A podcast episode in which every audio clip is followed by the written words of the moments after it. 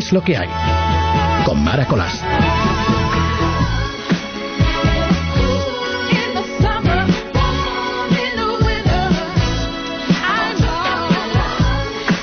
Buenas noches a la sintonía de Es Radio. Gracias Luis Alonso por estar conmigo en el control de sonido y a ti gracias por venir puntual a nuestra cita de los fines de semana, de la madrugada del viernes al sábado.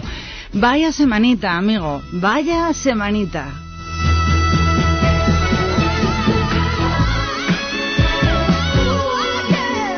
Lo de amigo lo decía por ti, que sintonizas con nuestro tiempo de radio y con nuestra música, con nuestra compañía y nosotros muy agradecidos por eso y por los mails te doy la bienvenida a este tiempo de radio.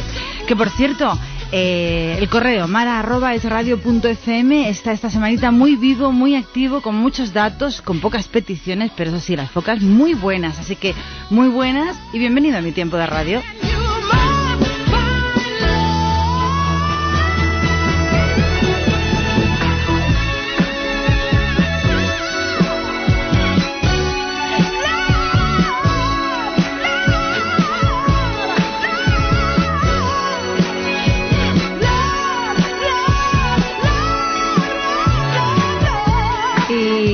Uno de los tópicos que se dicen en la radio ya. Sin más dilación, comenzamos con nuestro tiempo de música y lo hacemos precisamente con la música porque luego llegará el bla bla y los datos, que son muchos y muy compactados esta semana, por llamarlo de alguna manera. Para ti que nos estás sintonizando, para ti que eres un grande del rock, que te encanta la música y que te gustan estas canciones grandes que dejaron una secuela y que dejaron un recuerdo y que serán siempre clásicos y que serán siempre vigentes, la canción de, las, de la Credence, Clearwater Revival, con este Proud Mary.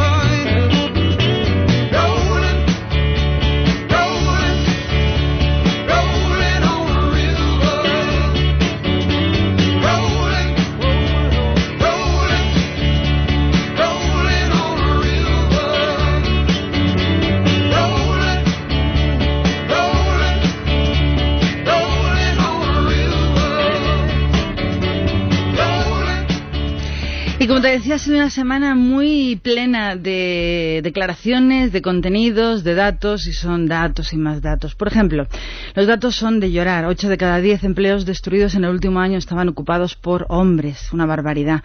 El INE confirma, no, no le ha quedado otra por la filtración, que la tasa del desempleo supera el 20% por primera vez desde el año 1997. Los hogares con todos sus miembros toda la familia. En paro rozan los 1,3 millones de personas. Madrid es el sitio donde más sube el número de desocupados en este primer trimestre. Un millón trescientos mil hogares eh, se quedan, como te decía, sin empleo, mientras que en sitios como Extremadura, aquí en el resto de España, en el general, en el cómputo, solo un 20%, pero en sitios como en Extremadura el paro está en un 23,45%. Una de cada cinco personas en edad de trabajar está parada. Uno de cada dos jóvenes, el 50%, están parados. Y más de un millón de personas mayores de 45 años están sin empleo. ¿Y qué dice esta señora? El Gobierno está adoptando medidas y creemos que además las medidas que se están adoptando van, algunas ya están produciendo sus efectos. Y la prueba está que hay algunos indicadores, a pesar de que sabemos que todavía tenemos que atravesar momentos de dificultad, hay indicadores positivos que nos permiten poder transmitir confianza y tranquilidad.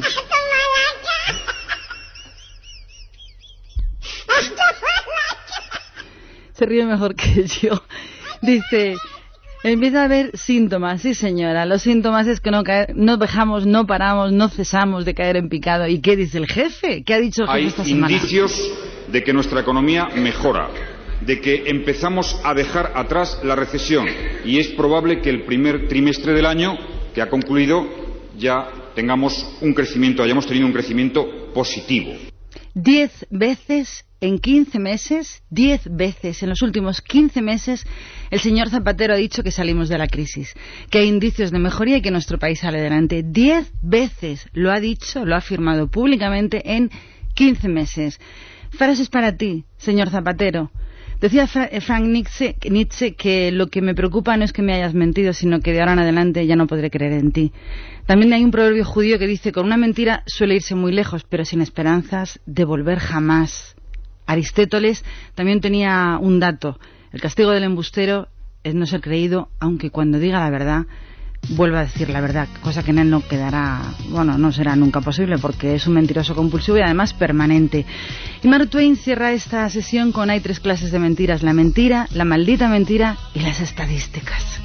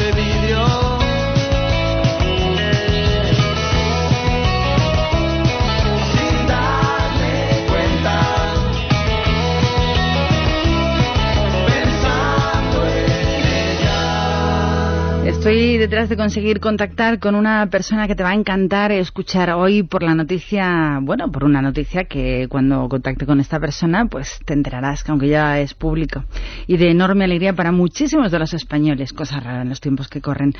También contarte que en estos tiempos terribles de crisis por doquier hay gente pues que está muy contenta, como por ejemplo el banco británico Barclays, que ha obtenido un beneficio de 1.067 millones de libras esterlinas que es la nada despreciable cantidad de 1.234 millones de euros en los tres primeros meses del año, lo que representa un incremento de nada más y nada menos que el 29% respecto al mismo tiempo el año pasado. Es lo que ha eh, contado la gente del Barclays, que destacó la bajada del 35% en los impagos. Y eso es una alegría que nos viene desde Londres, que los bancos siguen y siguen y siguen ganando dinero, mientras los demás pues no hacemos más que intentar conseguir dinero y nadie nos lo da. Por ejemplo, Repsol, ya en nuestro país, eh, ha aumentado su beneficio en un 30% también, como el Barclays, en el primer trimestre de 2010, en plena crisis económica.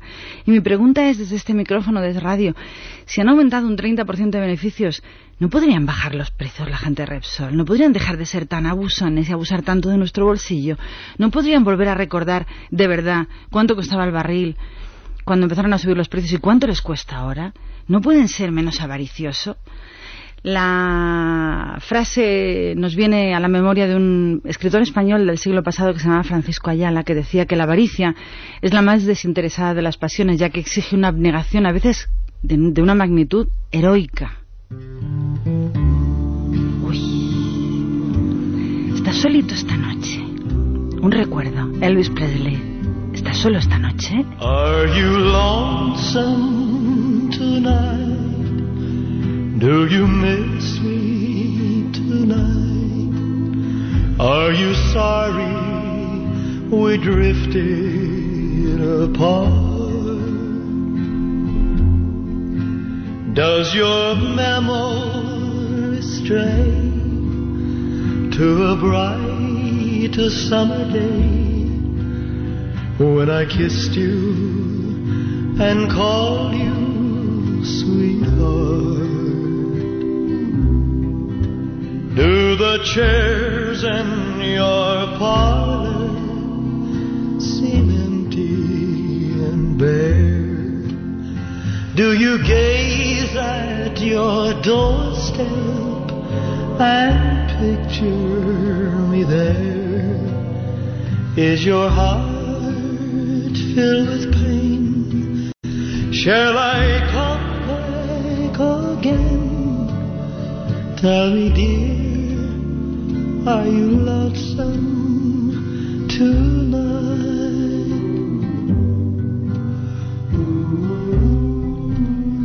I wonder if you're lonesome tonight. You know, someone said the world's a stage and each must play a part. Fate had me playing in love with you as my sweetheart.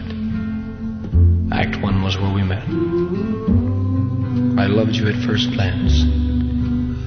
You read your lines so cleverly and never missed a cue. Then came Act Two. You seemed to change, you acted strange, and why I've never known. Honey, you lied when you said you loved me, and I had no cause to doubt you. But I'd rather go on uh, hearing your lies than to go on living without you.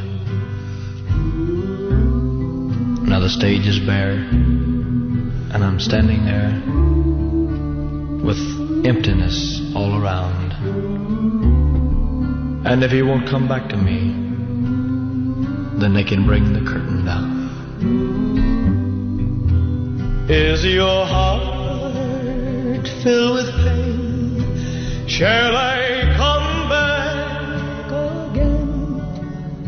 Tell me, dear, are you lonesome tonight?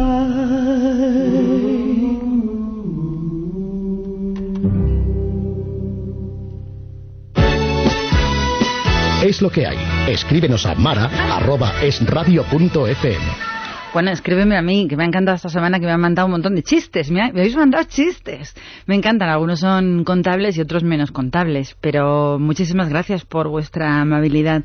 Esta semana, no sé si lo sabréis, como es eh, una noticia, como ha habido una semana, tan plena de noticias tan potentes, tan pesadas en, en todos los sentidos de la palabra, pues no habrá trascendido que se ha muerto a los 61 años de edad el actor Jordi Estadella la pasada madrugada del jueves. No sé si le recordaréis porque él presentó durante un tiempo, en los 90, el concurso de televisión 1, 2, 3, respondo otra vez. Pues él era periodista y doblador, era actor de doblaje. Últimamente estaba presentando un programa gastronómico en, en una radio catalana llamada El Aperitiu de Boca en Boca en Com Radio y lo sentimos, descanse en paz, otra nueva muerte de otro periodista. Decía eh, Epicuro de Samos, alguien a quien le encantaba comer, que viene al pelo por el tipo de programación que estaba realizando Jordi Estadella, filósofo griego, decía que la muerte es una quimera, porque mientras yo existo, no existe la muerte, y cuando existe la muerte, quien no existe ya soy yo. Y como la hora es propicia, pues vamos a bailar. Vamos a bailar con un clásico, David Bowie, Let's Dance. Bailemos, chicos.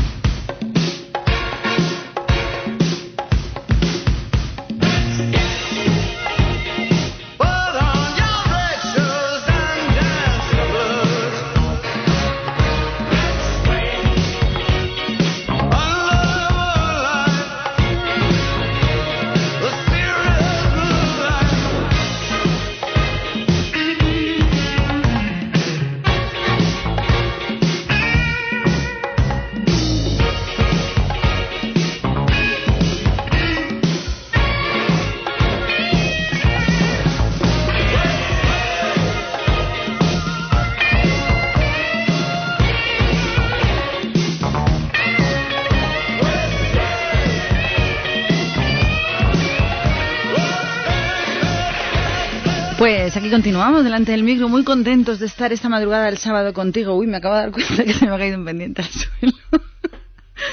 Quería comentarte muchas cosas y, sobre todo hacer un poco hincapié en lo ridículo de las cosas que nos pasan en nuestro país.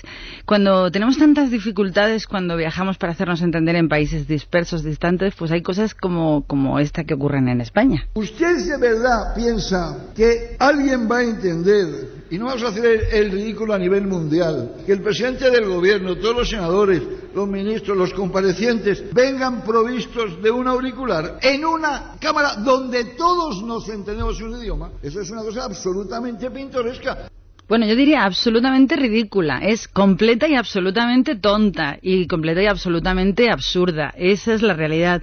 O sea, cuando nos encantaría ir a India y hablar hindú con la gente de aquellos países, nosotros que somos todos españoles y que todos absolutamente hablamos en español, poner en un congreso auriculares que haya gente que te esté traduciendo del gallego, del catalán o del vasco, me parece de vergüenza ajena, sinceramente. Seguimos contándote cosas. Eh, claro, luego pasa lo que pasa. Eh, me llega una noticia que viene un diario local que Aravaca, que es una zona que antiguamente era un ayuntamiento de Madrid, la, bueno, en el primer pueblo, en la carretera de La Coruña, y que ahora mm, forma parte o pertenece al distrito de Moncloa, pues se ha reunido, se han reunido todos sus vecinos, la Asociación de Vecinos Osa Mayor, y han comenzado a reunir firmas para solicitar al Ayuntamiento de Madrid ser distrito independiente. Este aquí. Total, que ellos dicen que se sienten muy abandonados por la Administración de Madrid, que dependen de todos los servicios de Pozuelo y no de Madrid, y que están muy lejos de Moncloa. Esto es lo que pasa cuando pasan estas cosas, que al final la segregación lo que causa es un efecto devastador en todos los alrededores. Todo el mundo quiere ser independiente, todo el mundo quiere hablar su idioma y al final nos va a ocurrir como los de la Torre de Babel. Hablando de cosas variaditas a estas horas de la madrugada, el otro día haciendo zapping eh, me encantan, a mí me encantan los programas de cocina en televisión pero más que nada para sacarles defectos, ¿no? Porque me encanta la cocina y además soy buenísima cocinera. Y estaba viendo un, alguien muy conocido, muy famoso, eh, viéndole cocinar y estaba pensando, es que es increíble, no todos tenemos don para hacer todas las cosas. El pobrecito cocinaría fenomenal pero era un torpe, un, incapaz de poder mantener la conversación. Y mira, mira, mira esto, es, esto, esto como, como hay que pocharlo y, suelta vapor. Y, yo decía, ¿por qué no le pondrán un traductor que vaya diciendo lo que va haciendo, haciendo lo más animado? Fijaros en los programas de cocina y fijaros qué torpones son. Pero eso sí, siempre todo termina fresco y picadito.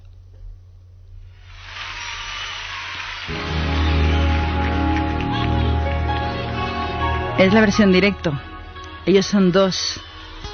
Ella canta como Los Ángeles y él la verdad es que tampoco se le queda atrás. Son Malú y David de María.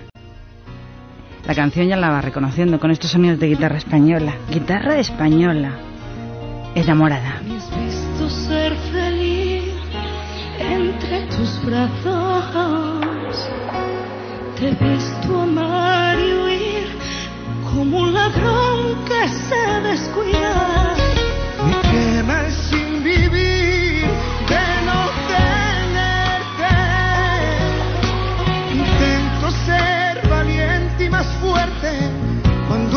que otros brazos te disfrazan de pasión. Y yo me siento enamorada, tejiendo lunas en la madrugada, aunque otros brazos calmen mi deseo. En cada beso sin quererte buscaré.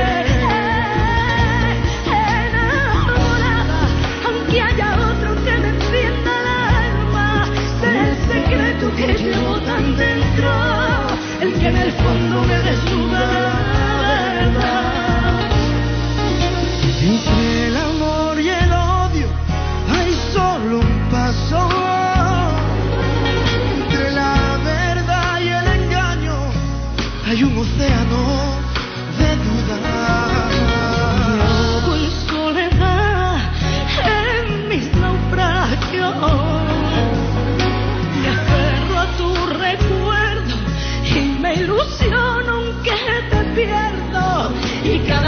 que pienso y que aunque me hagas daño, enamorada, tejiendo lunas en la madrugada, aunque otros besos calmen mi deseo, en cada beso sin querer te buscaré. Enamorada, aunque haya otro que me encienda el alma, será secreto que llevo tan dentro, el que en el fondo me desnudará.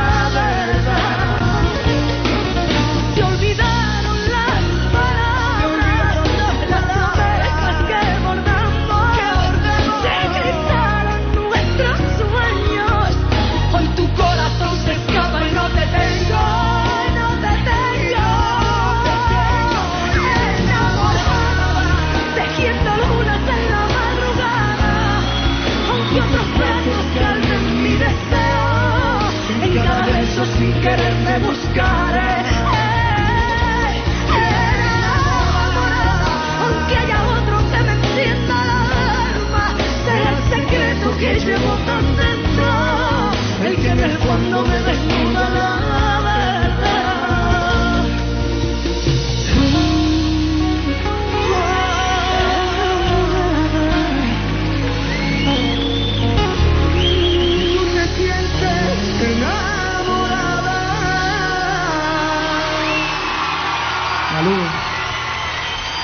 Esa es la versión en directo de estos dos grandes de nuestra música, grandes por la voz que tienen, que la verdad que cantan fantásticamente bien. Si yo contara, si yo contara cómo cantan unos y cómo cantan otros en directo, aún te lo contaré. Yo tuve un, bueno, estuvimos en un tiempo de televisión en el que dirigimos un programa musical y la única condición era que todo el mundo tenía que retratarse en directo.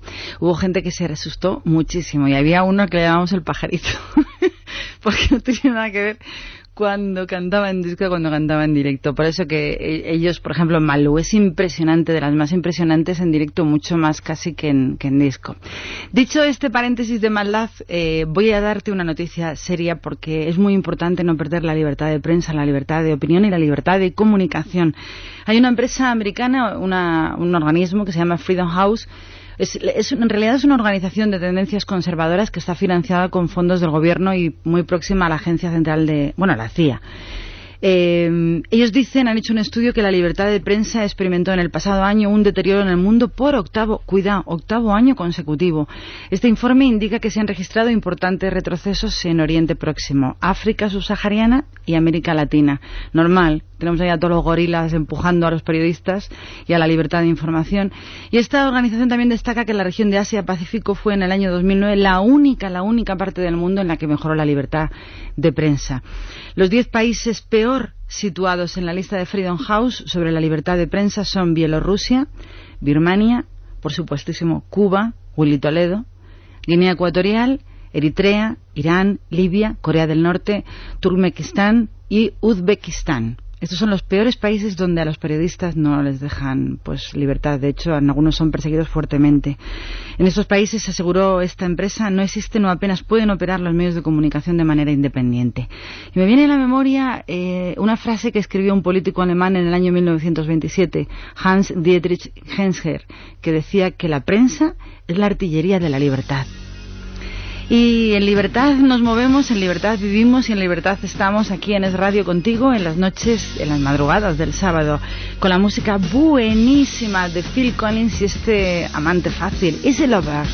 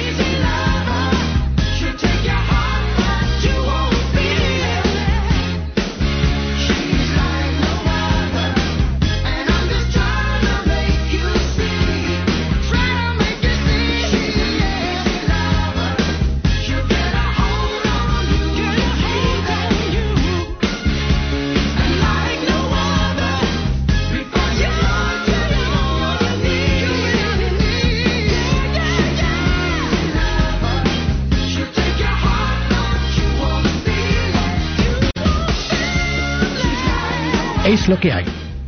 Con Mara Colás. No me canso de escuchar a Phil Collins, me encanta, son de esa gente que no te, pues no te cansas, empiezas a escuchar sus canciones, hay muchas que se parecen, pero es un gran, gran, gran batería, un gran músico, un gran compositor, es un gran. Y dejamos al tema que acabamos de escuchar y quería hablarte de Marilyn Monroe. Qué novedad, qué semana hemos tenido Marilyn Monroe. Yo no sé si sería casualidad, pero cada vez que apareció una televisión apareció por ahí un comentario, es que ahí estaba la foto de Marilyn Monroe. Ya sé que fue uno de los grandes iconos cinematográficos de la belleza, hizo películas, iluminó portadas de revistas fue eterno objetivo de las cámaras siempre mientras estuvo viva.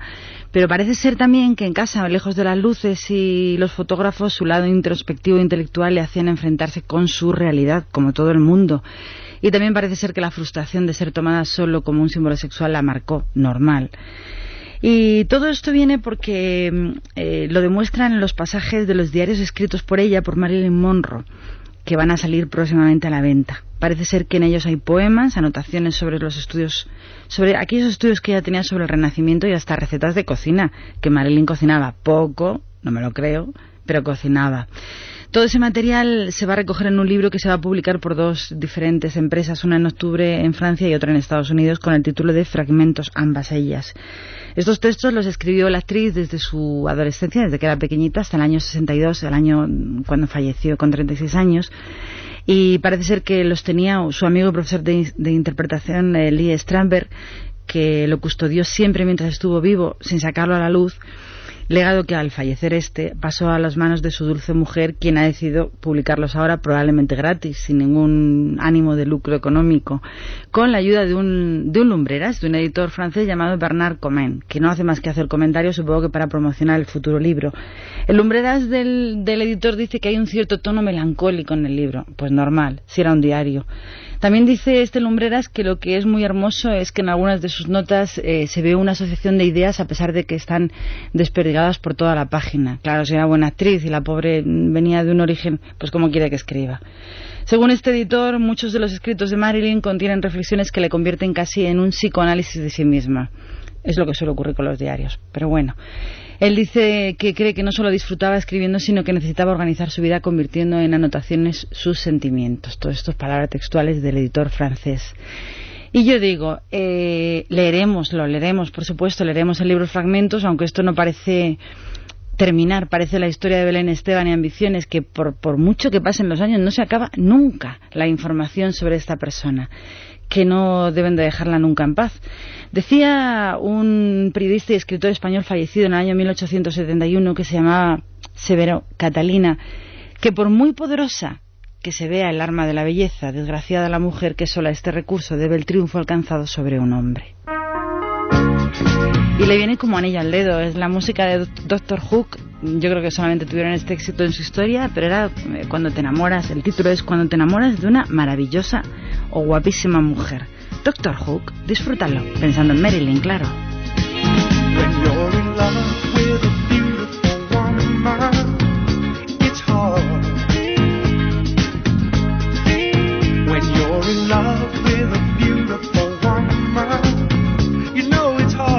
you're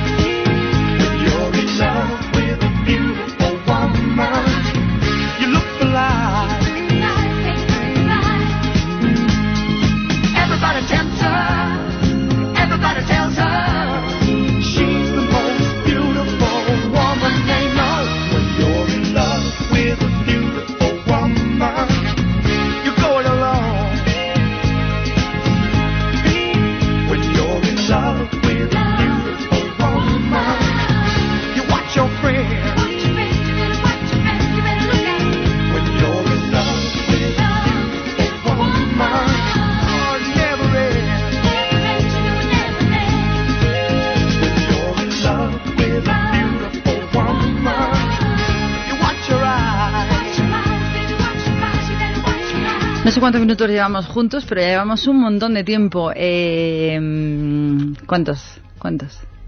Ya llevamos 40 minutos, de- eh, él va minutando canción a canción, punto a punto, y yo contigo aquí, centrada en nuestra información. Que esta semana, por cierto, me he enterado que los deditos pulgares de Alonso están valorados, bueno, no están valorados, están asegurados en 10 millones de euros en un solo seguro. Es increíble cuánto valen las manos de este hombre, habrá que preguntar por ahí. Luego las noticias es que se han abierto por ahí páginas, incluso en las redes sociales, que piden un millón de firmas para que Belén Esteban, por favor, por favor, por favor, no vuelva a aparecer en televisión, no nos cuente más secretos de su paso cortísimo por ambiciones. Yo por una vez en la vida me pongo en el lugar de Jesulín de Ubrique. Qué tortura haber tenido una relación con alguien puntual hace 10 o 12 años y que esa tortura no cese nunca. Sigue hablando de la familia, sigue hablando de los trapos sucios y nadie le dice nada, nadie le calla. Pero ¿a quién nos interesa lo que te pasó a ti? Si ya se acabó y estás separada y tu vida continúa y tienes un nuevo marido. Es indignante. Como indignante la semana pasada no lo, no lo comenté de la horrible, la feísima María Antonia Iglesias, que hay gente que me dice, porque la digo que es fea, porque es muy fea, es muy fea. Es una señora fea por fuera y fuera por dentro y además es maleducada, es impertinente. Y yo me pregunto, Jordi González, si a quien conozco hace muchos años del mundo de la radio, ¿por qué no callas a otra gente? ¿Por qué no callas a esta señora cuando interrumpe a otra gente en las tertulias de televisión española donde estés? Que no sé, ¿en Telecinco está? En Telecinco. ¿Por qué no por qué no permite que nadie interrumpa en el turno de los demás? Y a esta señora la permite permanentemente que irrumpa, pise y fastidie el turno completo de las personas que no están de acuerdo con ella. Decía Antonio Machado que es propio de hombres de cabezas medianas investir contra todo aquello que no les cabe en la cabeza. A esta en la cabeza le cabe mucho, la tiene bien gorda, pero parece ser que no le penetra. Por favor, que alguien calle a María Antonia Iglesias. Y ya el cambio de tercio esta canción para ti que me la pediste. Bueno, me pediste cómplices, pero esta es mi canción favorita, así que esta canción es por ti, cómplices.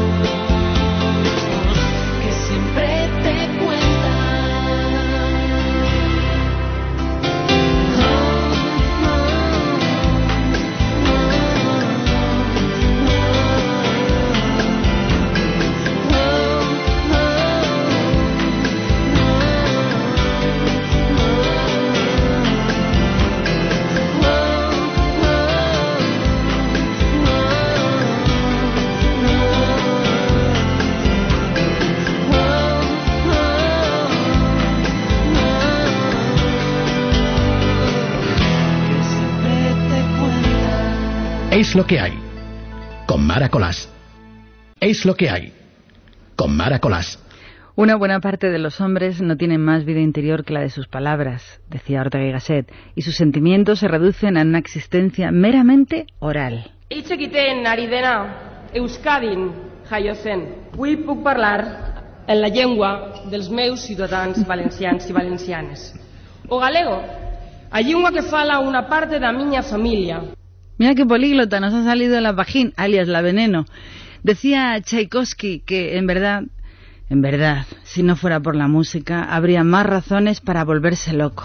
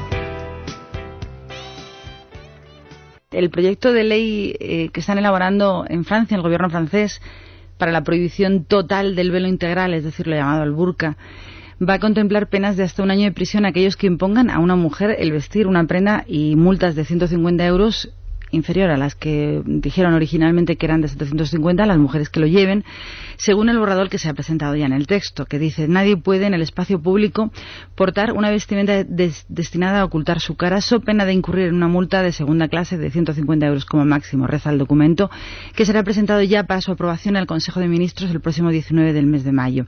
Pero la novedad eh, hoy es que dicho proyecto añadirá eso, lo que acabamos de contar, que también habrá delito si se impone el vestir el vuelo eh, por la violencia, la amenaza, el abuso de poder o de autoridad y aquel que obligue a ello será susceptible de ser castigado con un año de prisión y, 100 y 15.000 euros de multa, en este caso a los hombres que obligan a sus mujeres a llevar el burka. Decía Marco Tulio Cicerón que para ser libres hay que ser esclavos de la ley. Aquí llega el sol. Así de suavecito, así de despacito. Todavía un poquito temprano para las horas, pero es la música de George Harrison. Here's come the sun. comes the sun. Here comes the sun. I say it's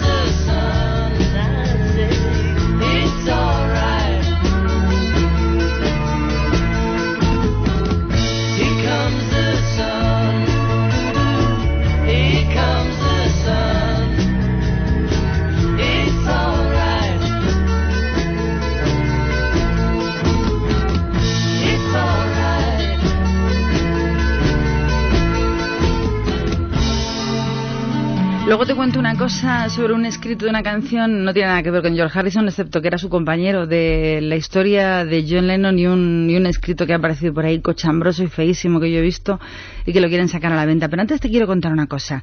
Se está poniendo el tema muy, muy pesado. Mira, mira, estas son noticias destacadas por los servicios informativos de Es Radio durante esta semana. que se nos diga que en el próximo pleno va a haber una iniciativa para condenar el golpe de Estado. Lo condenamos, señor Zapatero, condenamos el golpe de Estado. Lo hemos hecho, se ha hecho en el Congreso. Si es que es evidente, y condenamos la dictadura. Y condenamos la represión de la dictadura. Mm, Eso es ser cansino, que, que es muy cansino. Muy, muy, muy, muy cansino. Es la voz de Cobo recriminando a Zapatero lo pesadísimo que es con el Partido Popular. Es muy, muy, muy, muy pesado, muy cansino, muy repetitivo y muy trolero. ¿Qué dice el jefe de la salida de la crisis? Hay indicios de que nuestra economía mejora, de que empezamos a dejar atrás la recesión y es probable que el primer trimestre del año, que ha concluido, ya tengamos un crecimiento, hayamos tenido un crecimiento positivo.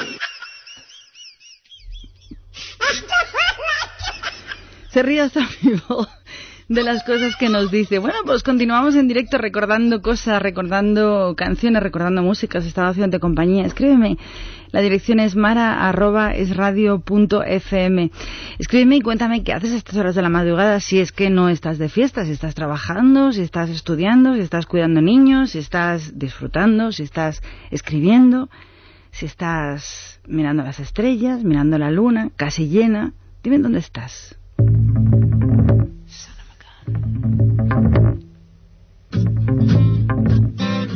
Esta canción es preciosa, dedicada a un hombre muy, muy, muy, muy creído, Carly Simon.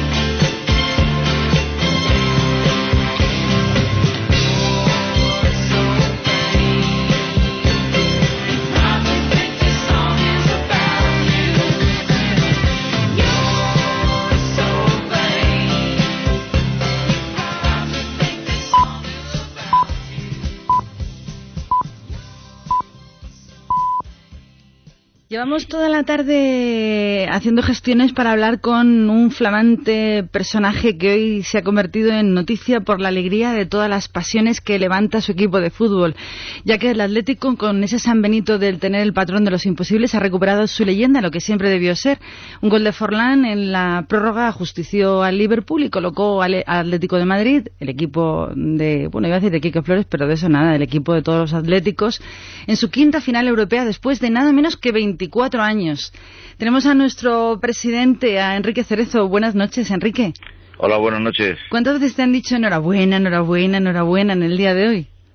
Bueno, pues si quieres que te sea sincero, me han dicho más enhorabuenas que, que me han dado pésames en todos estos últimos años, ¿no? Creo que han sido mucho, mucha gente, está la gente muy contenta, está la gente muy ilusionada y yo creo que realmente, pues oye, estamos otra vez volviendo a donde tenemos que estar. Yo también lo creo. ¿Sabes qué dijo una vez eh, Friedrich Nietzsche? Nietzsche dijo que la esperanza es un estimulante vital muy superior a la suerte. Y es verdad, es que al final llega tu turno, llega el turno de que los pobres atléticos, con esa pasión desmedida que demuestran siempre durante, pase lo que pase, durante todos estos años, pues que, que tengan alguna alegría. ¿Cómo, ¿Cómo se ha vivido dentro del club?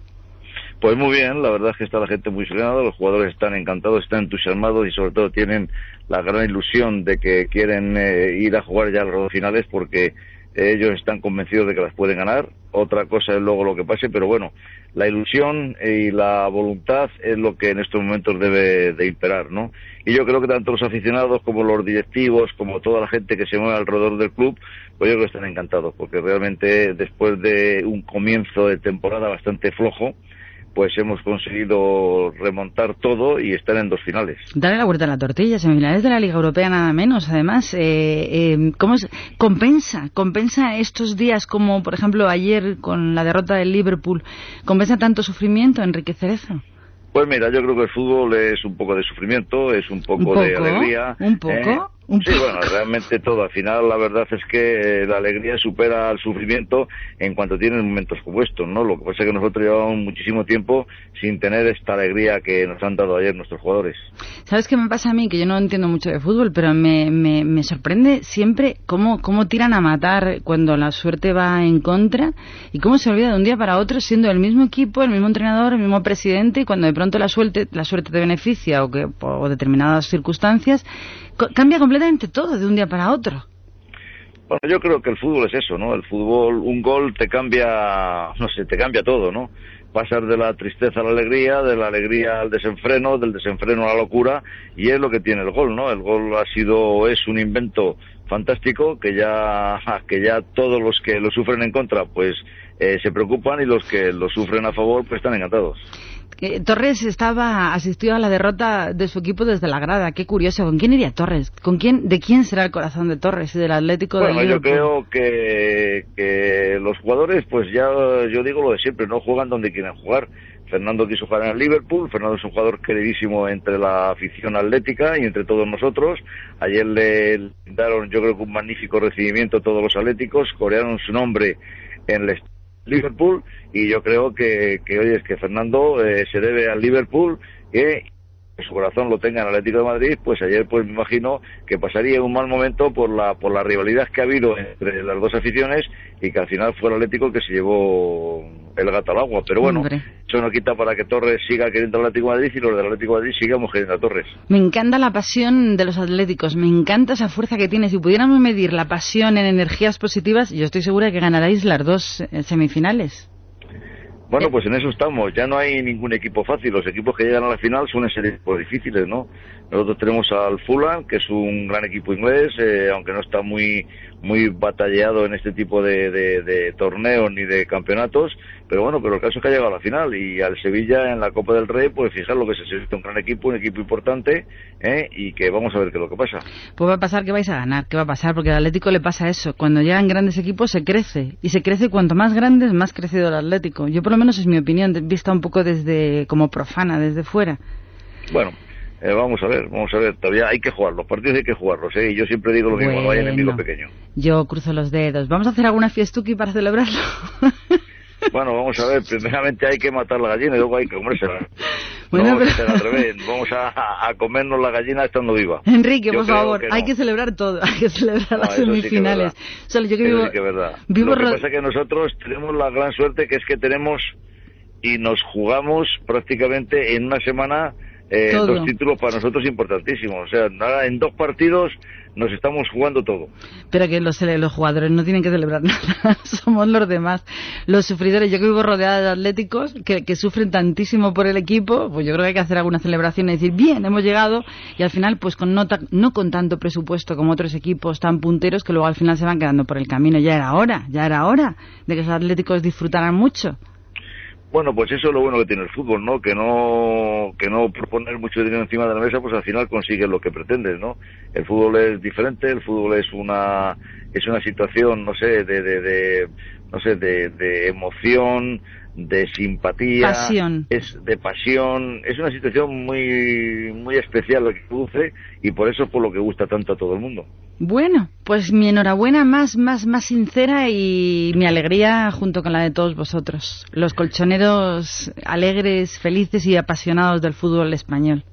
Pues oye, muchísimas gracias eh, y nada, y un fuerte abrazo para todos los atléticos, bueno, y también para los que no lo son.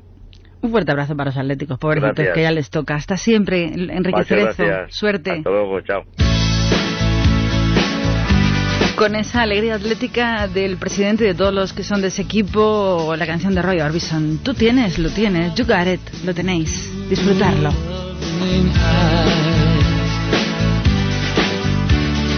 I feel love that money just can't buy.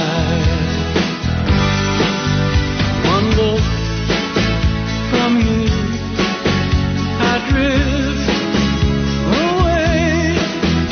I pray that you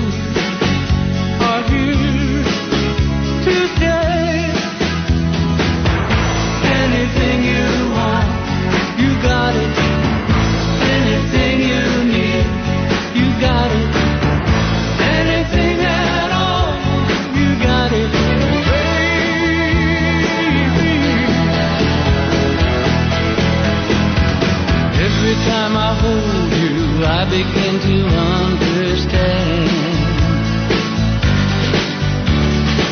everything about you tells me I'm your man.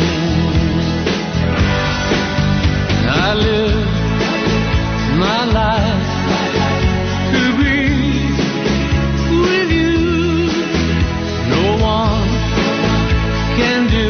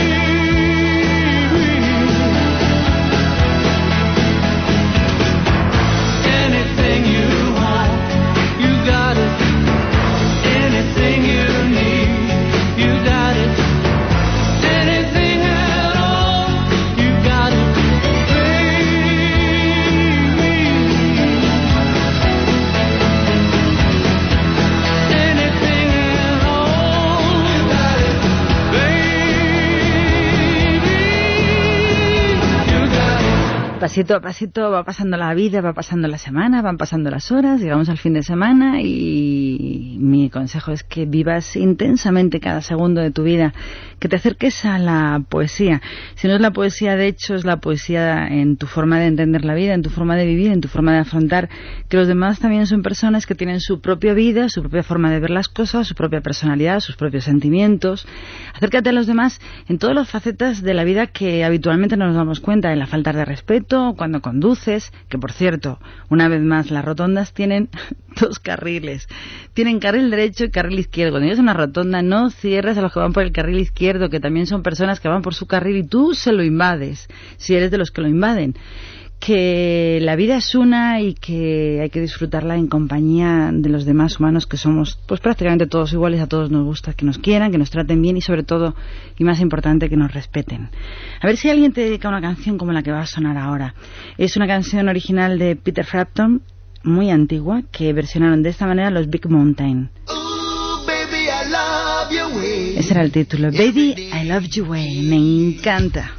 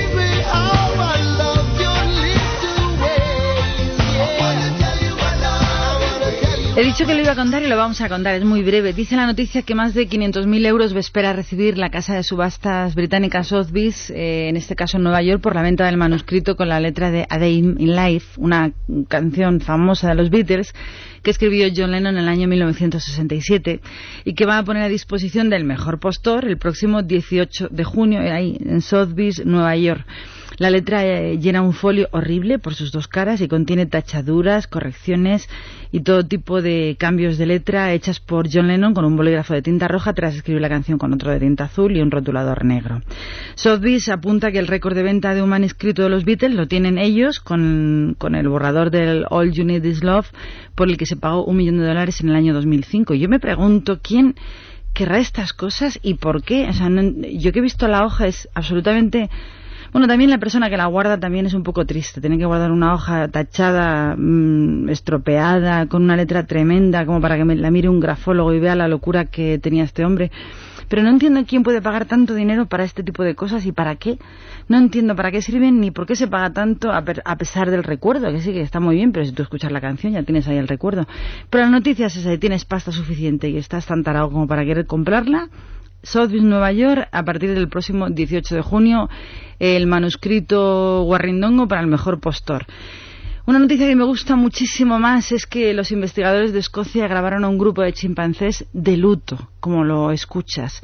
Ellos registraron el comportamiento de estos primates en el parque Blair Drummond Safari Park y la reacción de los chimpancés ante la enfermedad y la muerte de la integrante de mayor edad del grupo, que cumplió 50 años, conmovió tremendamente a los investigadores por su humanidad animal, ya que todos los animales se sentían pues de luto completo, tristes, apesadumbrados y como si fueran verdaderamente personas humanas que yo creo que más cercanos que muchos de nosotros sí que son.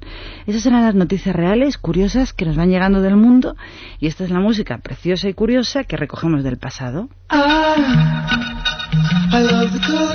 Ya la conoces, son los Beach Boys, los chicos de la playa y aquellas buenísimas vibraciones que yo te envío hasta donde tú estés. Good Vibrations, Beach Boys.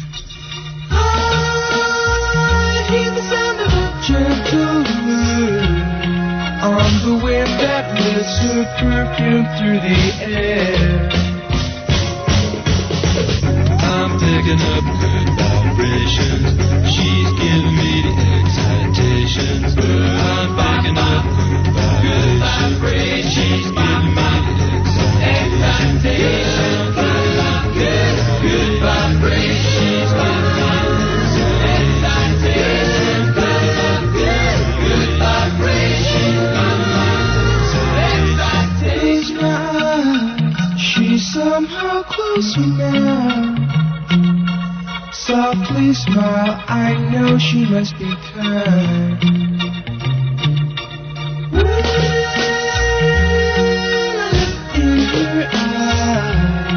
Goes with me to a blossom room.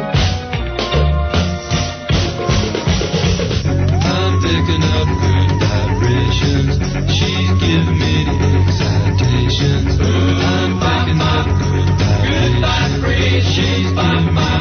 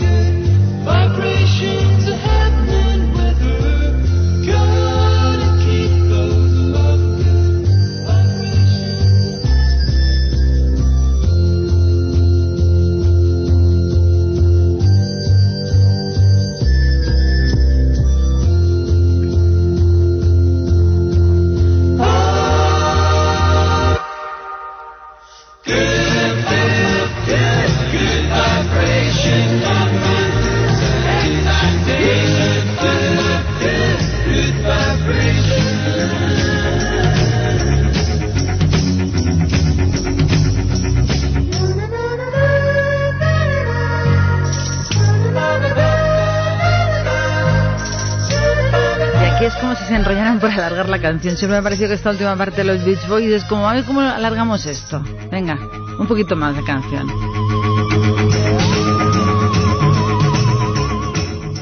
¿Ya se ha acabado? Creí que iban a seguir así hasta mañana. Oye, aquí el que no se espabila es porque no quiere. Os voy a contar una cosa que existe y que es noticia. Una señora llamada Isa Murphy, que es una fotógrafa canadiense, parece ser que un poco conocida, tuvo la idea de fotografiar y esculpir a mano eh, figuras. De, bueno, voy a contar la historia como es. Los señores que sean invidentes ciegos ya tienen un libro de pornografía para ellos. Ella, esta fotógrafo, tuvo la idea de esculpir las figuras desnudas para que los que no ven las recorran con sus manos y puedan disfrutar de esta pornografía a medida. Un poquillo carera la veo yo, porque el libro cuesta 224 dólares y se puede ordenar por internet.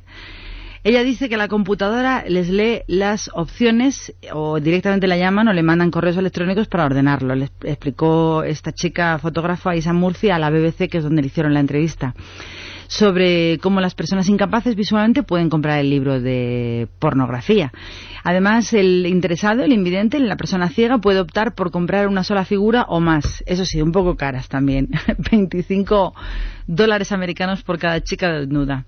Esa es la noticia. Y también otra noticia, esta nos llega de Canadá. Esta otra siguiente la recogemos eh, de una empresa francesa que quiere está ofreciendo vivir en carne propia el drama es horrible del secuestro a clientes que busquen experiencias extremas. La propuesta parece simple y directa. Si les pagas y firmas un contrato, ellos te secuestran durante algunas horas. Hay gente loca para todo, pero estos lo han hecho bastante bien, la verdad, la locura. Ofrecen la posibilidad de vivir en carne y hueso el drama de secuestros y muchos más eh, a golpe de adrenalina. Tú eliges. Eh, igual que los casos reales, los raptos que propone se llama Ultimate Reality, tienen eh, una firma y ocurren en un momento inesperado para el cliente que nunca sabe cuándo va a ser y que es llevado a ciegas a un lugar inhóspito. Gente con estudios militares, paramilitares y de ingeniería ha montado esta empresa en enero después de que un cliente de una compañía dedicada a servicios le preguntara sobre la posibilidad de contratar alguna actividad extrema.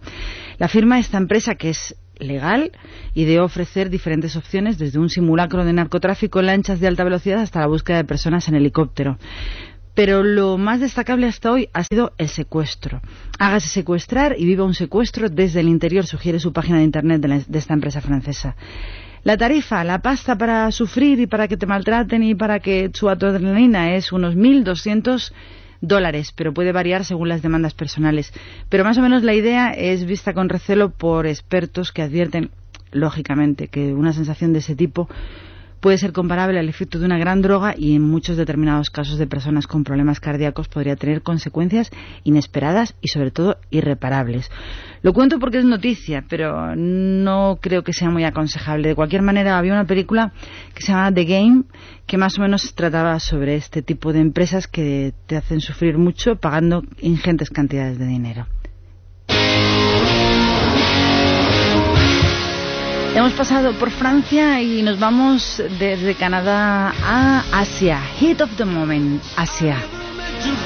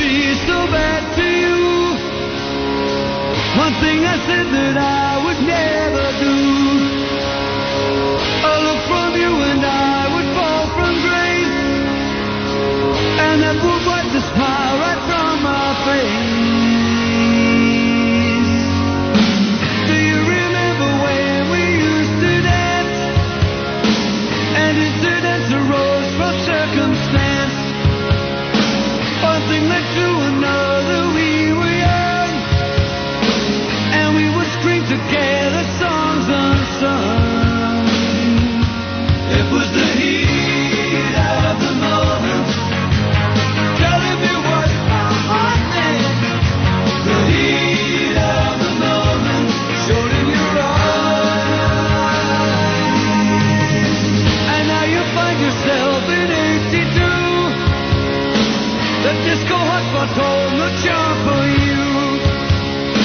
You can't concern yourself with bigger things. You catch a and ride the dragon's wings. Cause it's the heat of the moment. The heat of the moment. The heat of the moment.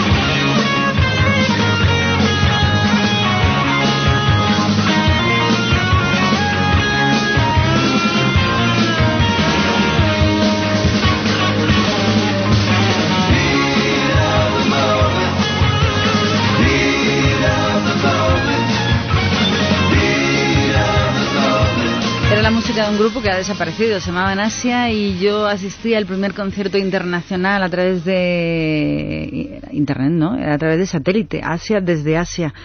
Fue hace mucho tiempo, las cosas han cambiado una barbaridad. Me encantaría eh, que me- alguien me dijera lo que me dijeron la pasada semana. Una persona me dijo, escucho noticias en tu programa que no las escucho en ningún sitio porque, bueno, a partir de ahora vamos a destacar lo que Juan Pablo Polvorinos o Dieter Brandau nos digan como las noticias que ellos destacan como más, más notables, más importantes, más sonoras de la semana, vistas desde el punto de vista que tiene es lo que hay. Pero además de todas estas cosas, me encanta que la información que te damos, tan tonta, rara, curiosa, y traemos hasta las noches de la madrugada del viernes, sea la mejor información o más original a nivel de noticias y sobre todo la mejor música. Así que gracias por estar aquí. Quería contarte que eh, desde Washington nos dicen que un laboratorio ha dicho que es posible la producción de carne sin necesidad de matar animales, que ya no es ciencia ficción y que podría ponerse en marcha en menos de 10 años y que podrían ellos crear una hamburguesa verde sobre el plato. La carne fermentada es carne elaborada a partir del cultivo en el laboratorio de células madre o de músculo de animales como pollos, cerdos o corderos. Es decir, a partir de ahí crear una carne nueva. Esta alternativa es uno de los 50 inventos del año según la revista Time, que sería la forma más sana y menos contaminante de comer carne y tendría las mismas proteínas que la carne normal según todos sus defensores. Este tipo de carne se podría incluso controlar con su producción para evitar enfermedades como el mal de las la- las vacas locas o la gripe A o incluso obtener carne light con poca grasa. Y desde Washington nos dicen que hasta pueden hacer hamburguesas que prevengan los ataques al corazón. Dijo el director de The New Harvest, que es una organización sin ánimo de lucro que une los esfuerzos de científicos de todo el mundo en este campo. Hablando de carne, hablando de estas cosas del futuro que pueden ser realidad dentro de muy poquito tiempo, que no sé si es bueno o es malo, pero bueno, la noticia está ahí y no me atrevo casi ni a opinarla, pero de momento continuamos con nuestra carne, con nuestra esperanza y con nuestra música. En este caso nos vamos al mercado con la lista de la compra. Te encantará, claro, la cabra mecánica acompañada con María Jiménez. No me, solía, no me solía gustar mucho María Jiménez, pero aquí, en esta canción, me encanta.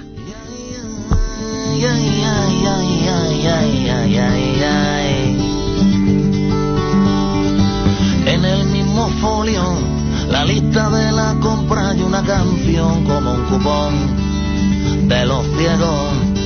Rima la soledad con el atún en aceite vegetal y en oferta. Vaya precio sin competencia. Una mano pide el cielo, la otra en el cajón del pan. Hay manchas de grasa, de llanto, de tinta. Estoy harto de tanto frotar. Tú que eres tan guapa y tan lista. Y tú que te mereces. Y un príncipe, un dentista. Tú te quedas a mi lado. Y el mundo me parece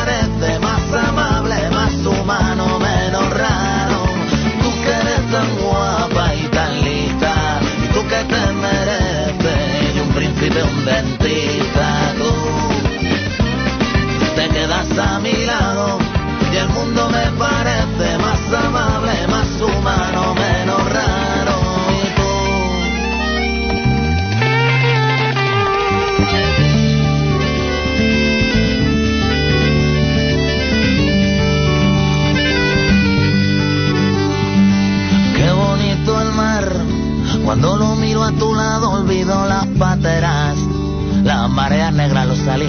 la playa en donde se dejan morir las ballenas, este infumable plato combinado.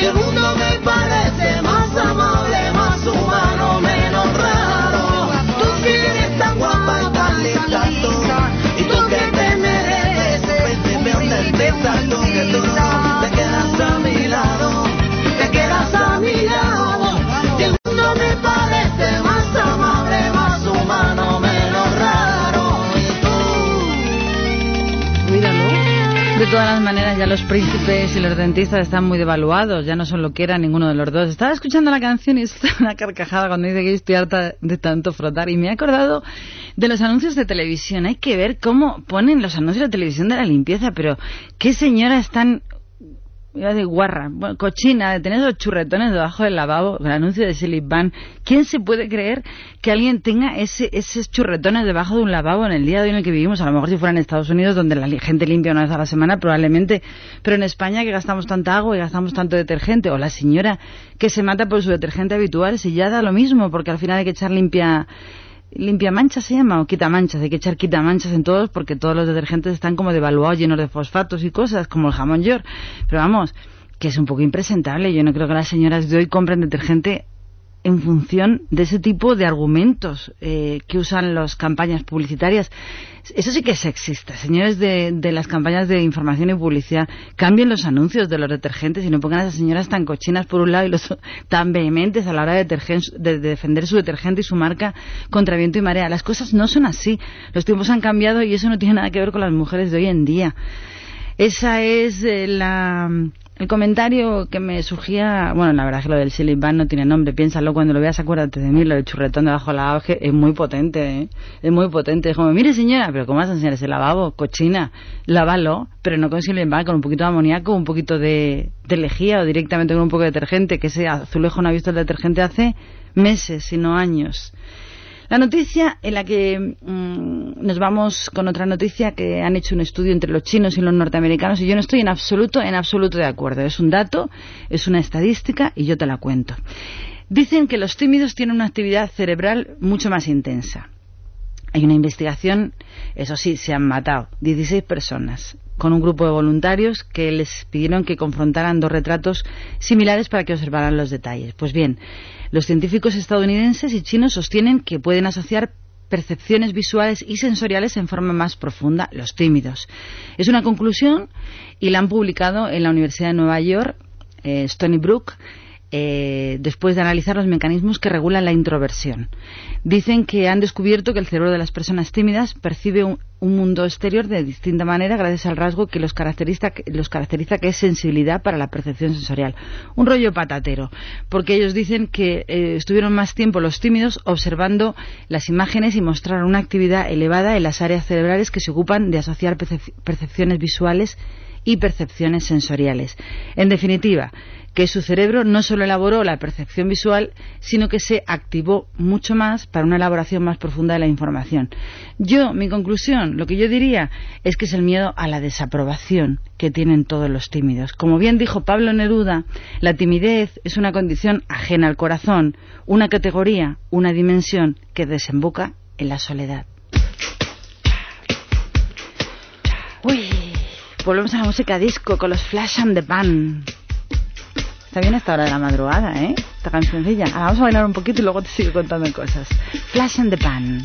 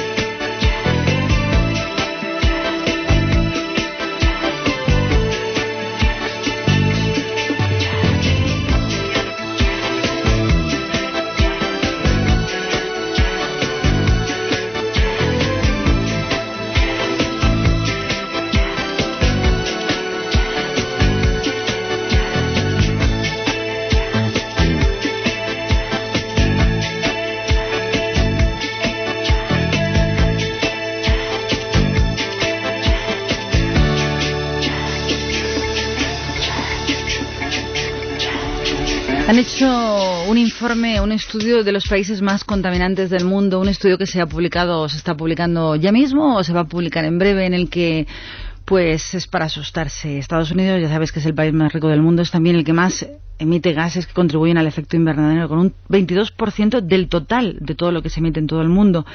Cuando se formó el protocolo de Kioto en el año 1997, Washington en aquel entonces se comprometió a reducir sus emisiones en un 6%. Se parece a otro que yo me sé, que promete, pero luego no reduce nada. Pero poco después se retiró del protocolo de Kioto, Estados Unidos, y hoy eh, sus emisiones de dióxido de carbono han aumentado nada menos que en un 15% con respecto a los niveles que tenían en el año 1990. Pues bien, los países eh, que más contaminan son, en primer lugar, Estados Unidos, después China, a la Unión Europea la consideran el tercer contaminante más importante del mundo, Rusia la siguiente, India, Japón, Alemania, Reino Unido y por último Corea del Sur. Pero también ellos han hecho un estudio sobre las personas eh, que más están ayudando a contaminar menos o por lo menos a concienciar.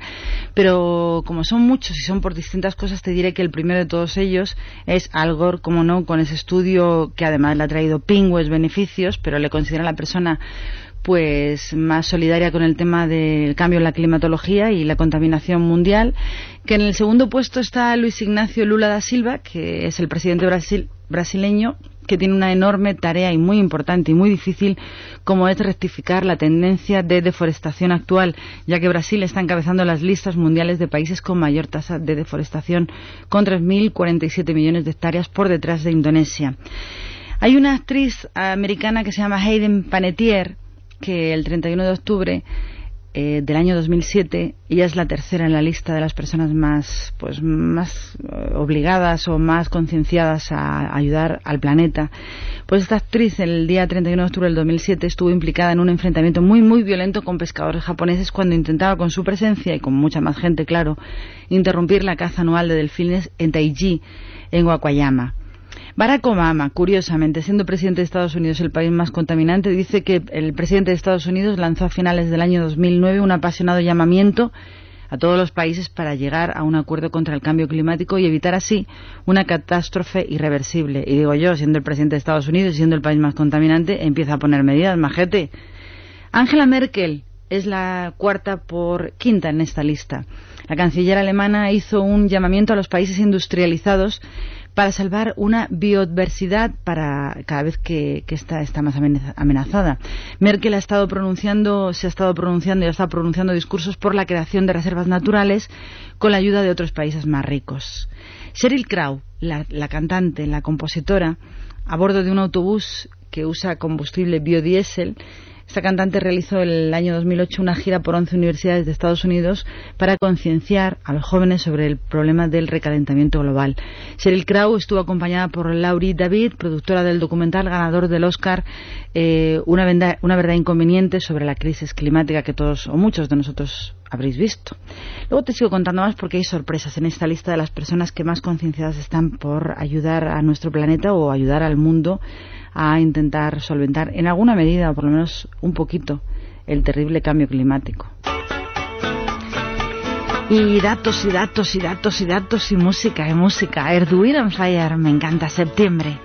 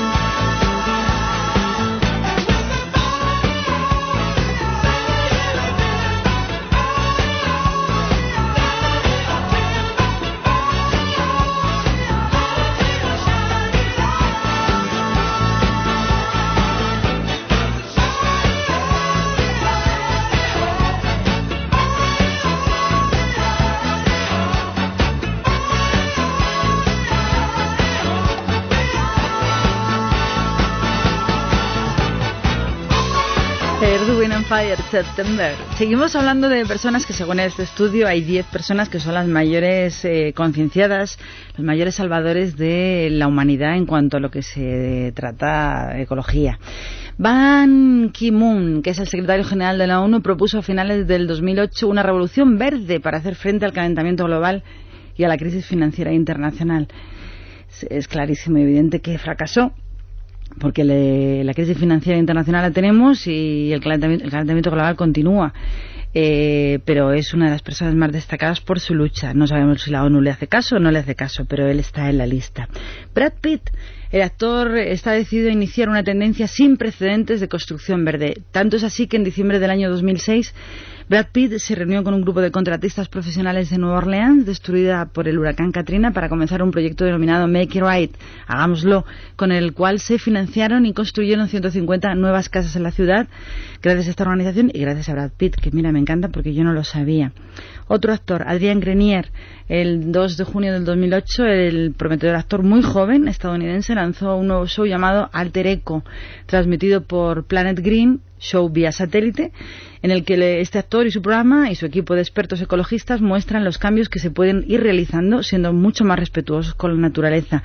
Me encanta porque este tipo de cosas sí que calan en la gente. Cuando te lo cuentan, no tanto, pero cuando tú lo estás viendo, sí que causan mella en quien lo ve. Giselle Bunchen, la famosísima, yo diría la modelo más importante a nivel internacional en los últimos tiempos, brasileña, como todo el mundo lo sabemos, se ha interesado por la ecología y se encuentra embarcada en un proyecto llamado Florestas do Futuro, con el objetivo de proteger y conservar la calidad del agua a través de la recuperación de áreas desforestadas del bosque atlántico. Bien por Giselle.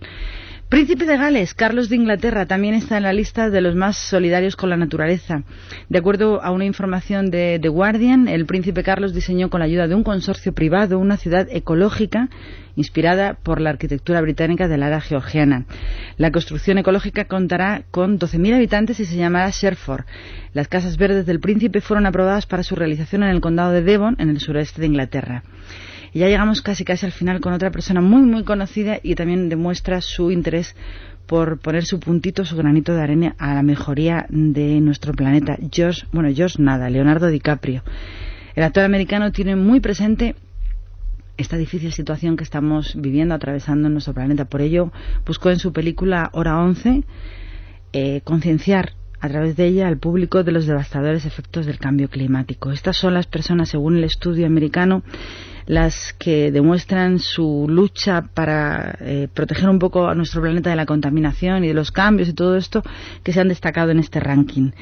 Dicho esto, ya no voy a darte más datos, solo te voy a poner música que nos transporta al año 80 y 90 y no me acuerdo, con Juan Luis Guerra y quizá uno de los primeros éxitos que tuvo nuestro país, que viene al pelo.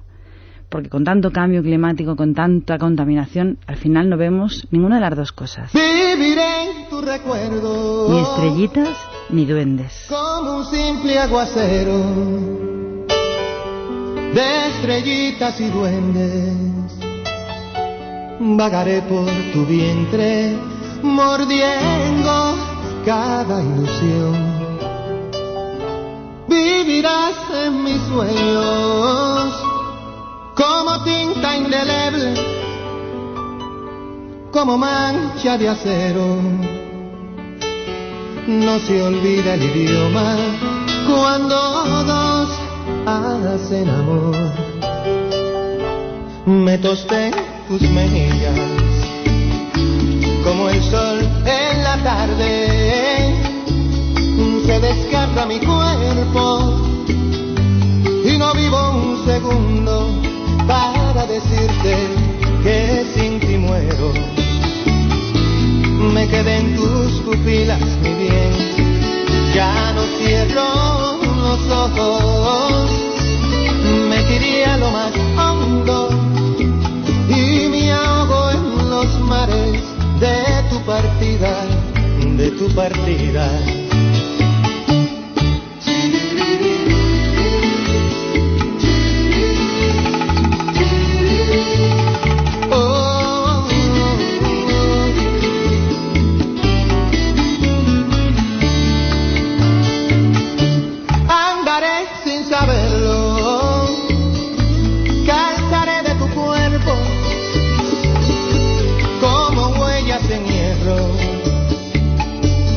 Comeré lo que sobre dentro de tu corazón.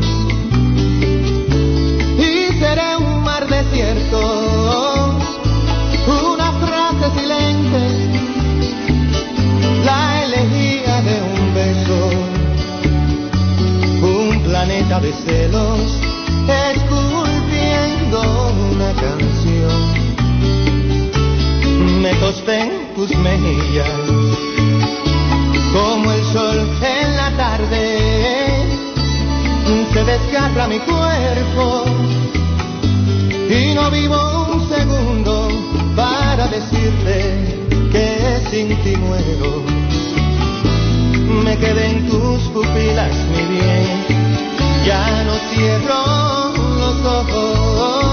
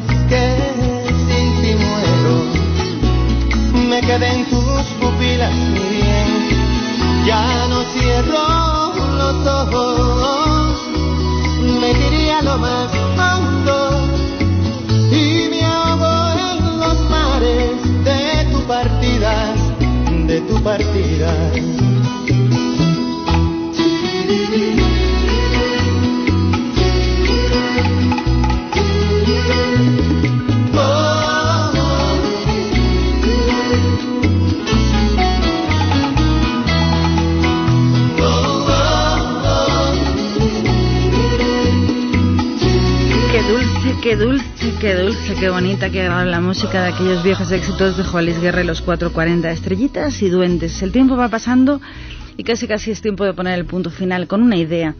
La idea es que mientras que envidia en Alemania se reduce la tasa del paro al solo el 7,3%, pues nosotros estamos en lo que estamos, en más del 20.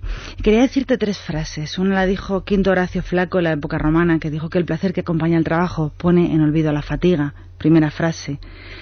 La segunda la dijo el presidente Franklin Delano Roosevelt, que dijo que siempre que te pregunten si puedes hacer un trabajo, contesta que sí y ponte enseguida a aprender cómo se hace, que nos viene muy bien a los españoles.